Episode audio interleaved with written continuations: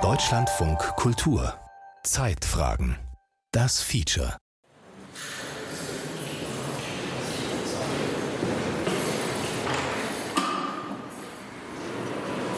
Hallo. Hallo. Würden Sie Ihr Gepäck gerne mal da reinlegen? Das ist ein Gericht und als Schuffer hat man auch eine gewisse Macht, über Menschen zu urteilen und äh, man macht sich Sorgen, dass man die richtige Urteil auch trifft, dass man auch die richtige Entscheidung trifft. Und da braucht man auch, ja, braucht man eigentlich Weisheit. Also was braucht man davor? So, Moment bitte. Wir gucken erst, ob alles in Ordnung ist. Es gibt einfach vieles vor Gericht. Das ist unspektakulär, das ist bürokratisch, das ist trocken. Das ist ja auch von dem, was da passiert, ist vieles sprachlich jetzt irgendwie nicht total interessant, weil diese juristische Sprache schon schwer zugänglich ist, wenn man nicht Juristin oder nicht Jurist ist. Deswegen stimmt beides, würde ich sagen. Das kann einem total viel geben, diese Aufgabe. Da passieren wirklich interessante Dinge. Man bekommt Einblick in Milieus, in Lebensgeschichten, äh, ins Rechtssystem, die man so vorher nie bekommen hätte. Das Verhältnis zwischen der Zeit, in der die wirklich interessanten und aufschlussreichen Dinge passieren und der Zeit, in der sehr wenig passiert, die man aber trotzdem absitzen muss oft, ist eher ungünstig. Ist normal, bitte Taschennummer sind leer? Ja. Okay, super. Dann gehen Sie bitte in den Saalbereich.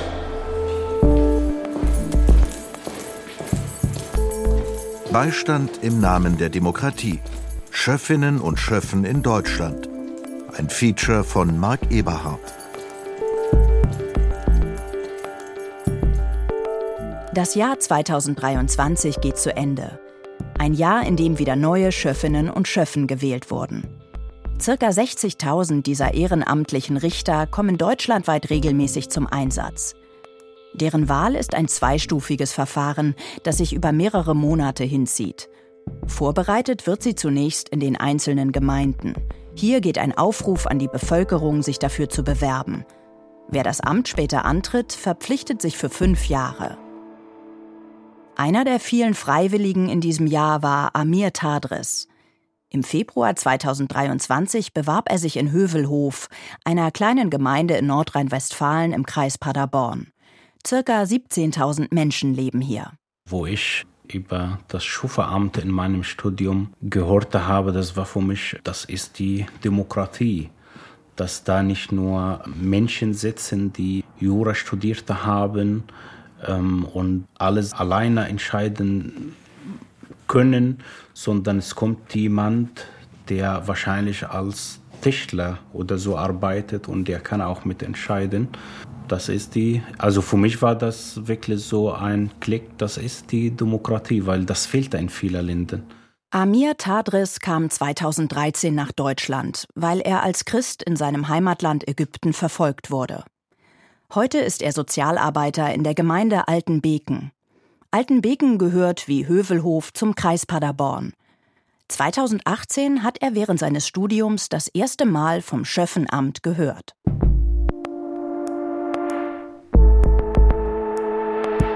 Ich bin Peter Maxwell, bin für den Spiegel-Korrespondent in Leipzig und Teil meiner Lebensgeschichte ist, dass ich auch mal fünf Jahre Schöffe war und zwar zu einer Zeit, als das zwar super spannend, aber definitiv nicht praktisch war und gut zu meinem Leben passte. Dass man auch unfreiwillig Schöffe werden kann, hat Peter Maxwell während seines Studiums erfahren, als er für ein Auslandssemester in Rom war. Das war schon so äh, die Endphase meines Studiums und äh, es flatterte ein Brief ein in meiner Hamburger WG damals, aus dem hervorging, dass ich auf der Vorschlagsliste für Schöffen stehe und möglicherweise in ein paar Monaten äh, als ehrenamtlicher Richter in Hamburg anfangen soll. Und in Wahrheit habe ich das am Anfang, als ich in Rom war, nicht so richtig ernst genommen. Es war auch sehr weit weg von meiner Welt und es ist dann sehr schnell in meine Welt eingedrungen, weil ein paar Monate später dann der Brief kam, in dem stand so, äh, dass ich tatsächlich gewählt wurde. Und so bin ich Schöffe geworden. Und ich habe am Anfang mich nicht wahnsinnig intensiv damit beschäftigt, was das für mich bedeutet ob es Möglichkeiten gibt, da rauszukommen, äh, welche Vor- und Nachteile das hat, welche Bedeutung das irgendwie so für eine Demokratie hat und gesellschaftspolitisch irgendwie. sondern ich bin da so ein bisschen reingestolpert, weil mein Leben damals in so einem Stolpermodus war, nämlich ich war dabei, meine Abschlussarbeit zu schreiben und dann irgendwie in Beruf als freier Journalist einzusteigen. Und ich habe damals nicht damit gerechnet, dass das so großen Raum einnehmen würde und das hat es dann aber. Deutschland ist eine Nation, die ihren Tatort liebt. Die Fernsehsendung Aktenzeichen XY ist eines der wenigen Formate, die in diesem Land erfunden und erfolgreich ins Ausland verkauft wurden. Kriminalpodcasts erfreuen sich großer Beliebtheit. Das ist die mediale Seite, wie die Justiz wahrgenommen wird. Die konkrete, alltägliche zeigt sich eher in sich türmenden Aktenbergen, hallenden Fluren und wenig gefüllten Sitzungssälen. Die Öffentlichkeit besteht hier oft nur aus den Schöffinnen und Schöffen. Die Wurzeln unserer Rechtsprechung reichen zurück bis zu den alten Germanen. Für Urteilssprüche trafen sich damals alle waffenführenden Männer im Ting ihrer Ratsversammlung. Der Begriff Schöffe, abgeleitet vom althochdeutschen Wort Skeffino oder Skaffin, hat seinen Ursprung im späten 8. Jahrhundert. Von jetzt an durften nur noch sie, die ausgewählten Anordnenden, Recht sprechen. In der Paulskirchenverfassung von 1849 wurde erstmals die Beteiligung des Volkes an der Rechtsprechung in Deutschland festgeschrieben und 1922 in der Weimarer Republik ein Gesetz für die Zulassung von Frauen als Schöffinnen und Geschworene verabschiedet. In der Zeit des Nationalsozialismus wurde das Schöffenamt immer wieder für politische Ziele missbraucht und 1939 schließlich größtenteils abgeschafft. Nach dem Zweiten Weltkrieg ist das Amt dann in der damaligen Bundesrepublik wieder eingeführt und umfassend reformiert worden. Seitdem hat es zwar die eine oder andere Anpassung beim Schöffenamt gegeben, in der Form hat sich aber nicht viel verändert. Bei Verfahren der großen Strafkammern am Landesgericht gibt es drei Berufsrichter und zwei Schöffen, bei Amtsgerichten eine Berufsrichterin und zwei Schöffinnen. Grundsätzlich sind die Ehrenamtlichen und die Berufsrichterinnen und Richter gleichgestellt.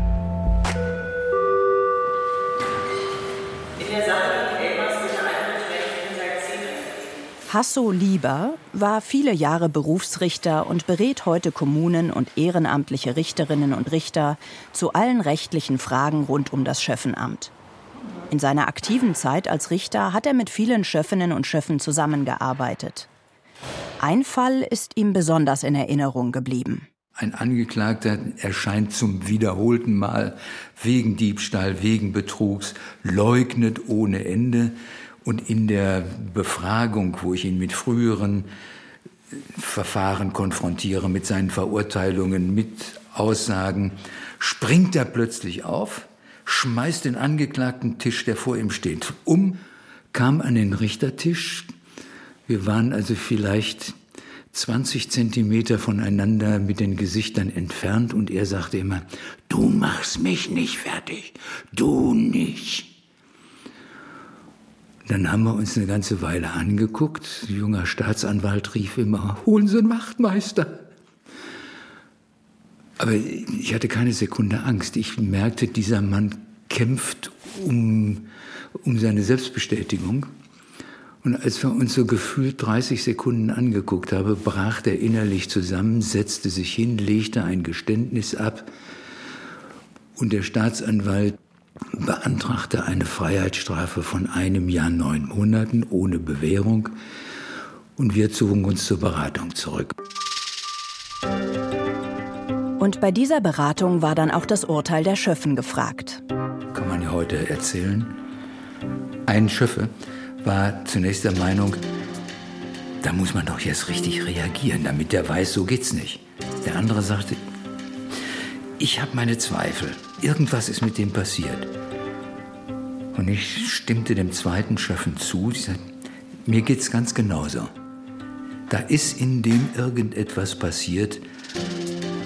Und ich tendiere dazu, Zeichen setzen, aber äh, wir müssen ihn mit einer Warnung davon kommen lassen.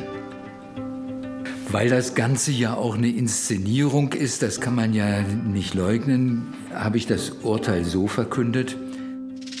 Da geht folgendes Urteil.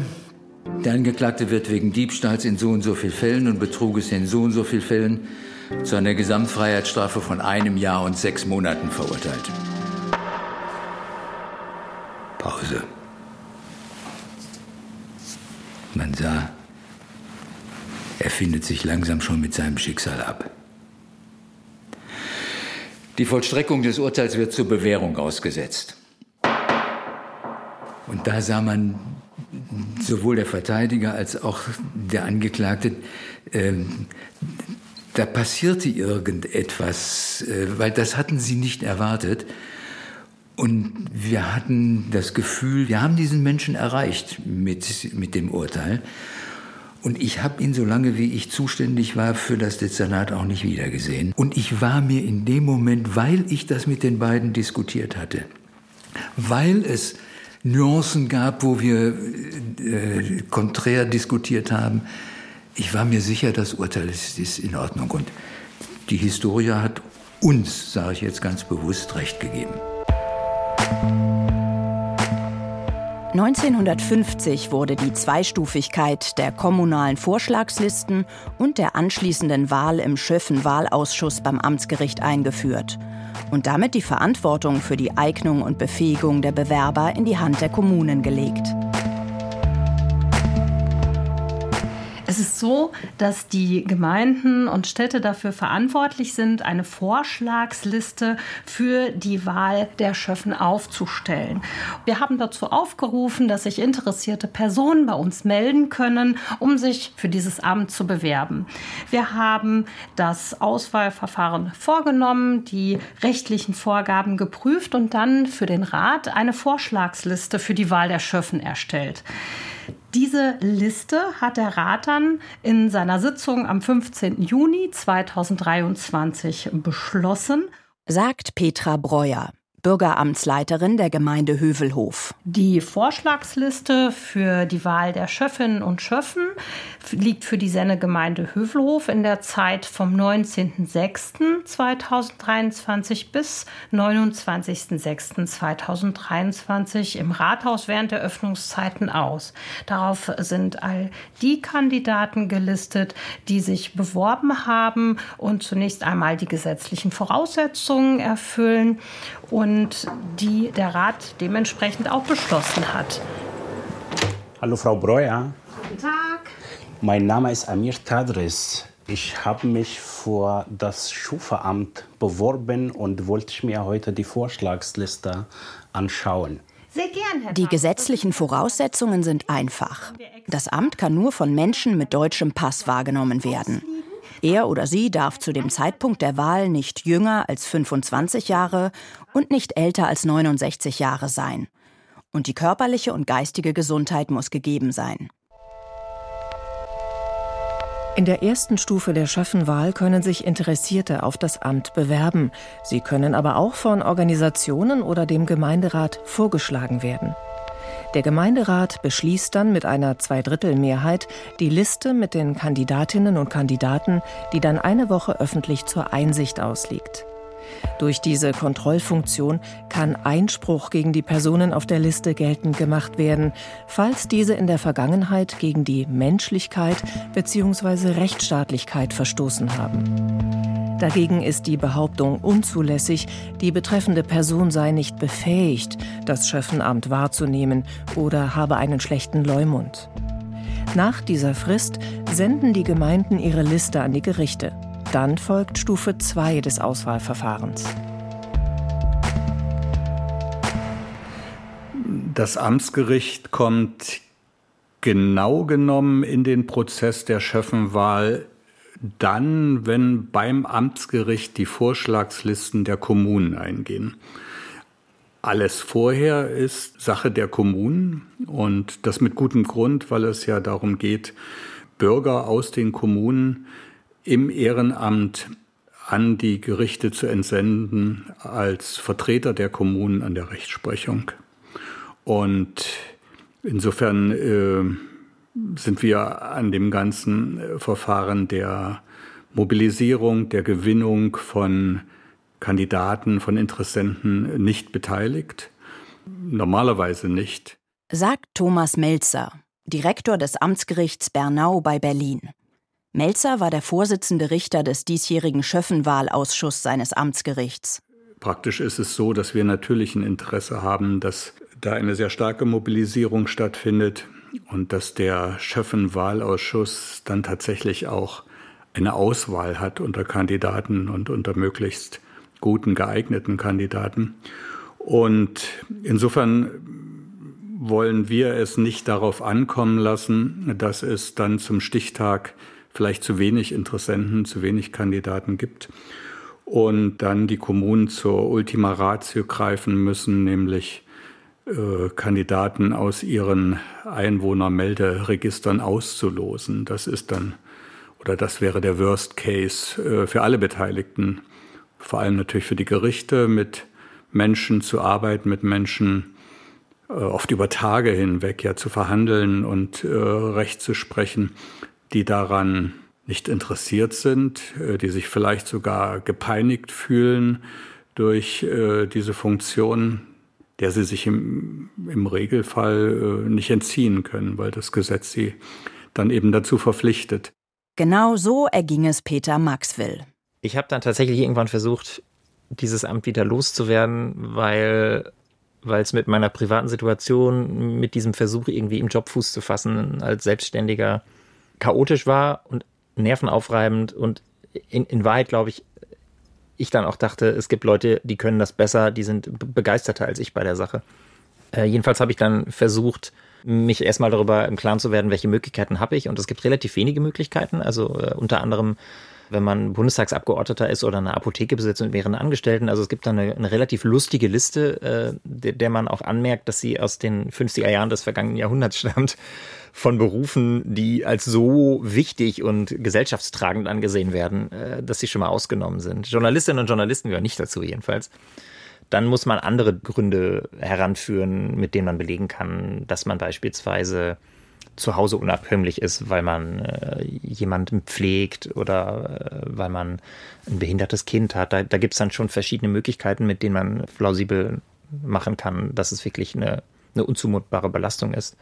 Ich habe dann versucht, tatsächlich meine wirtschaftliche Lage, die, die halt echt schwierig war, damals ins Feld zu führen und habe ein relativ langes Begründungsschreiben aufgesetzt. Der Antrag wurde abgelehnt und Peter Maxwell war fünf Jahre lang unfreiwillig Schöffe. Aber zurück zur zweiten Stufe der Schöffenwahl. In der befasst sich ein sogenannter Schöffenwahlausschuss mit der vorliegenden Kandidatenliste. Auch hier ist eine Zweidrittelmehrheit nötig. Der Schöffenwahlausschuss besteht aus sieben Bürgern des Gerichtsbezirks, die also äh, im Gerichtsbezirk wohnen und wird bestimmt vom Kreistag. Das ist dann eine Liste, die ich irgendwann einfach zugeschickt bekomme und äh, das sind also sieben Vertrauensleute, die vom Kreistag gewählt wurden. Für die Wahl der Vertrauensleute ist eine Zweidrittelmehrheit notwendig. Das heißt, es braucht hier ein parteiübergreifendes Commitment in den Kommunalparlamenten und eine Blockadehaltung, äh, wie wir sie hier teilweise erlebt haben, führt oder kann am Ende dazu führen, dass die Schöffinnen und Schöffen nicht gewählt werden. Katja Mayer, die sächsische Staatsministerin der Justiz und für Demokratie, Europa und Gleichstellung, beschreibt die Situation in vielen sächsischen Stadt- und Kreisräten, wo die AfD so stark vertreten ist, dass sie die Wahl der Vertrauenspersonen entweder blockiert oder angezweifelt und damit verzögert hat. Schließlich konnten aber doch in allen Kommunen die jeweiligen Wahlausschüsse gebildet und die Schöffinnen und Schöffen rechtzeitig gewählt werden. Wäre dies im ablaufenden Jahr nicht mehr gelungen, hätten 2024 keine Gerichtsverhandlungen geführt werden können. Weil die Gerichte nicht ordnungsgemäß besetzt werden.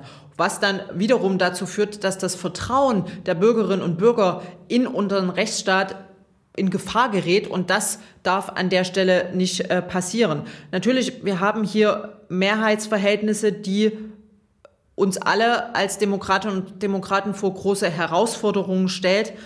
Aber wir dürfen dieses Vertrauen, was die Bürgerinnen und Bürger in diesen Rechtsstaat, in diese Demokratie haben, nicht durch solche parteitaktischen Spiele ähm, hier aufs Spiel setzen. Doch in den Kommunen gab es darüber hinaus noch ein anderes Problem. Nämlich die Sorge, es könnten sich Menschen auf das Schöffenamt bewerben, die da nicht sein sollten. Wir hatten im, im Zuge der Schöffenwahlen, die in diesem Jahr durchgeführt wurden, durchaus die Befürchtung, dass eine Unterwanderung durch Verfassungsfeinde stattfinden äh, könnte. Marion Gentges ist von Haus aus Rechtsanwältin und seit 2021 in Baden-Württemberg Ministerin der Justiz und für Migration. Dem Ministerium der Justiz und für Migration des Landes Baden-Württemberg liegen jetzt allerdings keine tatsächlichen Hinweise dafür vor, äh, dass das stattgefunden hat. Äh, es ist auch in den vergangenen Jahren nur höchst selten vorgekommen, dass ein Schöffe im Grunde seines Amtes enthoben werden musste. Es gab einen Fall im Jahr 2008. Das war ein ehrenamtlicher Richter in der Arbeitsgerichtsbarkeit des Landes Baden-Württemberg. Dieser ehrenamtliche Richter war Mitglied einer Neonazi-Rockband und äh, war dann durchs Landesarbeitsgericht Baden-Württemberg seines Amtes enthoben worden. Dieser Fall ist bis zum Bundesverfassungsgericht gegangen und war Ausgangspunkt für die klare ähm, Aussage des Bundesverfassungsgerichts, dass nicht nur hauptamtliche, sondern eben auch ehrenamtliche Richterinnen und Richter einer besonderen Pflicht zur Verfassungstreue unterliegen. Der ehemalige Berufsrichter Hasso Lieber sieht diese Diskussion ganz anders. Gerade diese Modediskussion, die wir durchgemacht haben, keine Rechtsextremisten in das Amt, die zeigt doch, dass das Verfahren, so wie wir es jetzt haben, problematisch ist. Ich will ausdrücklich sagen, die Debatte, Rechtsextreme stürzen in das Schöffenamt, sie unterwandern, die ist schlichtes dummes Zeug. Zwei Stufen müssen die Leute durchlaufen und in jeder Stufe braucht die Vorschlagsliste, jeder Einzelne auf der Vorschlagsliste und dann bei der Schöffenwahl eine Zweidrittelmehrheit. Ich kenne keine Gemeinde in Deutschland, wo Rechtsextremisten zweimal eine Zweidrittelmehrheit zustande kriegen. Wenn das Verfahren richtig läuft, haben Extremisten, egal welcher Couleur, keine Chance. Der Schöffenwahlausschuss hat allerdings in den meisten Fällen wenig bis keine Kenntnis über die Menschen, die auf der Liste zur Wahl stehen. Die Kommunen regeln auch selbst, ob sie zum Beispiel einen Bewerbungsbogen ausfüllen lassen, der dann dem Ausschuss wenigstens minimale Hinweise über die Motivation der Person gibt. Der Kandidatenliste, die Amtsrichter Thomas Melzer bekommen hatte, waren solche Bögen beigefügt. Letztlich kann man sagen, Abgesehen von den ohnehin verbindlichen Vorgaben des Gerichtsverfassungsgesetzes hatten wir zwei darüber hinausgehende Auswahlkriterien. Das eine war, dass wir uns vorab darauf verständigt haben, aktive Schöffen, von denen sich viele erneut beworben hatten, nicht erneut zu wählen. Und zwar nicht als Entscheidung gegen diese Schöffen. Äh, ich fand es in vielen Einzelfällen sehr bedauerlich, ähm, diese Schöffen quasi zu verlieren, sondern einfach um angesichts des großen Interesse nunmehr auch neuen äh, Bürgern die Gelegenheit zu geben, an der Rechtsprechung mitzuwirken, diese Erfahrung zu machen und diese Erfahrung auch in, in ihr soziales Umfeld dann wieder hineinzutragen, zu multiplizieren. Und das nächste Kriterium war, und das ergab sich quasi von selbst, dass diejenigen, die überzeugend dargelegt haben, warum sie schöffen werden wollen. Es gab da auch vereinzelte Stimmen, die waren ehrlich, aber äh, im Sinne ihrer Wahl nicht förderlich, die also dann irgendwie geschrieben haben, ja, ich bin jetzt im Vorruhestand gegangen und weiß nicht so richtig, womit ich meine viele freie Zeit ausfüllen will. Und da habe ich mir gedacht, das Schöffengericht wäre doch was Interessantes. Das ist nachvollziehbar, aber vielleicht nicht so richtig überzeugend, äh, um in dieses Amt gewählt zu werden. Aber wir haben viele mit guten, mit überzeugenden Motivationen und äh, insofern konnten wir uns dann aus diesem Kreis ausgiebig bedienen. Es gab in diesem Jahr in der Tat einen enormen Bewerbungsandrang, was sicherlich auch mit der umfangreicheren medialen Berichterstattung zusammenhängt. Und auch sonst war einiges anders als bei vorangegangenen Schöffenwahlen. Und wir haben in diesem Jahr erfreulich viele junge Bewerber gehabt, die auch zum Zuge gekommen sind. Also wo wir auch bewusst darauf geachtet haben, viele junge Menschen äh, zu wählen. Und dann soll eben auch die Vielfalt der sozialen Stellung der Berufe Berücksichtigung finden. Also äh, eben nicht nur ein vom öffentlichen Dienst geprägtes Schöffengericht oder ein akademisch geprägtes Schöffengericht. Ich habe im Übrigen, äh, also ich will nicht sagen die besten, aber sehr, sehr gute Erfahrungen gemacht mit Schöffen, die die Kranbauer sind, die Krankenpfleger sind, die Elektriker sind. Also das bereichert äh, die Arbeit des Schöffengerichts, die Beratung ungemein, wenn man dort Schöffen hat, die nicht akademisch geprägt sind. Aber wer hat überhaupt die Befähigung, als Schöffin oder Schöffe eingesetzt zu werden? Kann das jeder oder jede, wenn er oder sie nur will, wie man manchmal hört? Nein, sagt Hasso Lieber, der die Schöffenwahlen schon seit vielen Jahren beobachtet. Man muss schon ein bisschen was mitbringen an Menschenkenntnis, an Einsatzbereitschaft auch an Verantwortungsbewusstsein, was man mit den Menschen macht, äh, die da vor einem sitzen. Da muss man im Klaren sein, dass man in das Leben von Leuten eingreift. Und da muss man bestimmte Qualitäten mitbringen und das Grundgesetz sagt das auch.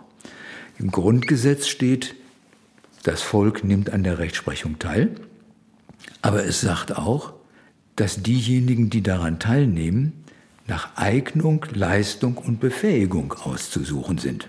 Ne? Nicht jeder kann, also sagen wir so, jeder kann, aber nicht jeder soll auch. Was man gar nicht unterschätzen darf, das ist die Wirkung der Berichte der Schöffen über ihre Tätigkeit am Gericht in ihrem sozialen Umfeld. Ich denke, dass das für sehr viel Aufklärung aus erster Hand äh, sorgt und manche äh, falsche Vorstellungen auch korrigiert, die andernfalls niemand korrigieren würde oder korrigieren könnte. Es ist äh, gerade bei den neuen Schöffen dann häufig so, dass da auch eine Verunsicherung besteht, was sie eigentlich erzählen dürfen. Und da muss man dann immer streng trennen zwischen der Beratung, die geschützt ist durch das Beratungsgeheimnis, das Gericht tritt nach außen äh, homogen auf. Äh, auch die abweichenden Meinungen oder Voten werden anders als beim Bundesverfassungsgericht bei uns nicht öffentlich gemacht.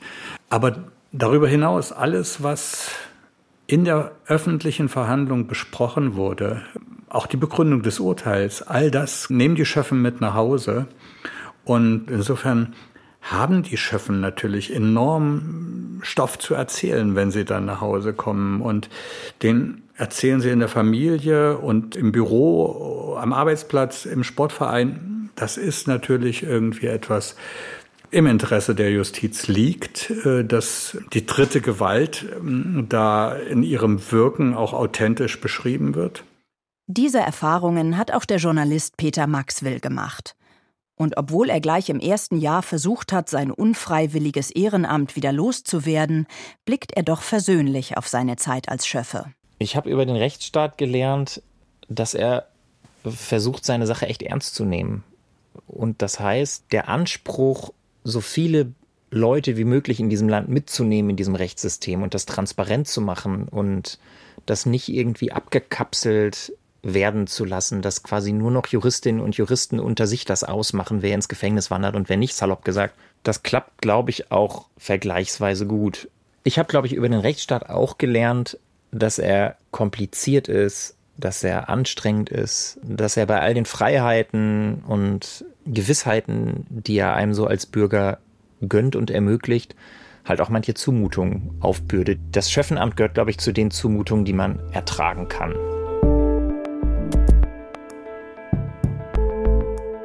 Als Amir Tadris neu in Deutschland war, haben er und seine Familie viel ehrenamtliche Unterstützung erfahren.